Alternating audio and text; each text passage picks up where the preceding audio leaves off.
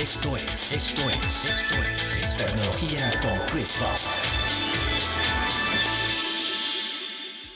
¿Qué tal? Les habla Chris Fawcett y esto es lo último en tecnología. Hoy sin lugar a dudas tenemos que hablar de lo más importante que ha sucedido en las últimas horas, el lanzamiento de los iPhones 7 y 7S por parte de Apple.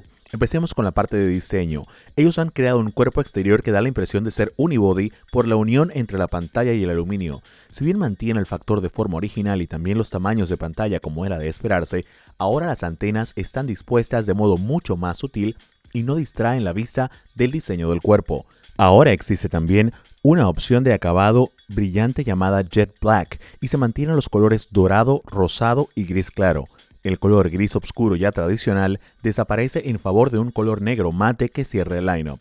Otra cosa que vale la pena destacar de este nuevo iPhone es que está certificado IP67, con lo que se confirma el rumor de que es a prueba de aguas y de partículas sólidas. Se puede sumergir en hasta un metro de agua por un máximo de 30 minutos, así que no habrá problema si se utiliza un iPhone, por ejemplo, para tomar una foto bajo la lluvia o si se cae a una piscina. En cuanto a procesador se refiere, ahora tienen un A10 Fusion de 64 bits con un coprocesador matemático de movimiento M10. Este nuevo tiene cuatro núcleos, dos que son de alta potencia para mejorar el desempeño y dos que son de bajo consumo, con lo que buscan lograr un mejor balance entre desempeño y duración de la batería. Según Phil Schiller, vicepresidente de mercadeo de Apple, este nuevo procesador es 50% más rápido que el de los iPhones 6S y 6S Plus y el doble que el de los iPhones 6 y 6 Plus. En cuanto a cámara, ha mejorado radicalmente, ya que tiene estabilización óptica de imagen, un sensor de 12 megapíxeles mejorado con píxeles más grandes que permiten que ingrese más luz y una apertura de 1.8 con un lente de 6 elementos en vez de 5 sigue pudiendo grabar video en 4K y 1080p a 60 cuadros. Para el video en cámara lenta puede grabar en 1080p a 120 cuadros o en 720p a unos 240 cuadros. El flash de esta cámara ahora tiene 4 LEDs, lo que hace que logre iluminar un objetivo que esté más lejos, logrando mejores fotos con un flash de noche. La cámara frontal también mejoró con un sensor de 7 megapíxeles que graba video en HD. En ambas, el procesamiento de la imagen incluye una mejora que permite la captura de colores de amplia gama, lo que mejora notoriamente las imágenes tomadas en condiciones de baja iluminación. En el caso particular del iPhone 7 Plus, existe un segundo lente telefoto que Apple usa para lograr mayor cercanía al objetivo, comercializándolo como una cámara con dos aumentos. A nivel de software, ambas imágenes se pueden combinar y procesar para lograr hasta 10 aumentos con una pérdida de calidad bastante razonable. También agrega un efecto de profundidad de campo logrado combinando la imagen de ambos lentes, que Apple ha decidido llamar modo retrato en la aplicación de cámara.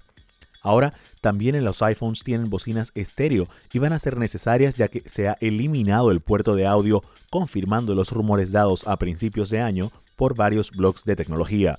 Habrá un adaptador de audio de Lightning para poder usar con los eh, audífonos actuales, pero Apple recomienda el uso de audífonos Lightning para una mejor calidad de sonido o audífonos Bluetooth para mayor comodidad.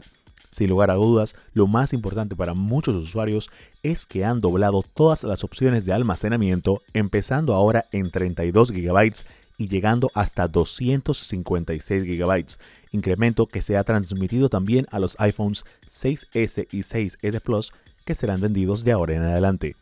Otro lanzamiento interesante fue el del nuevo Apple Watch que ellos han decidido llamar el Apple Watch de serie 2.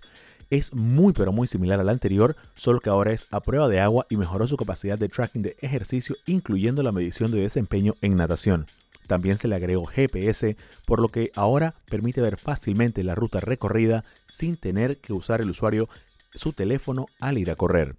Por hoy eso es lo más importante dentro del mundo de la tecnología. Recuerden que para mantenerse siempre enterados de esto y mucho más, pueden descargar la aplicación Tecnología con Chris Fawcett disponible en iPhones y en Android y mantenerse siempre atentos a los segmentos de tecnología aquí en el noticiero de RPC Radio 90.9 FM en Ciudad de Panamá. Esto fue, esto fue, esto fue, Tecnología con Chris Fawcett.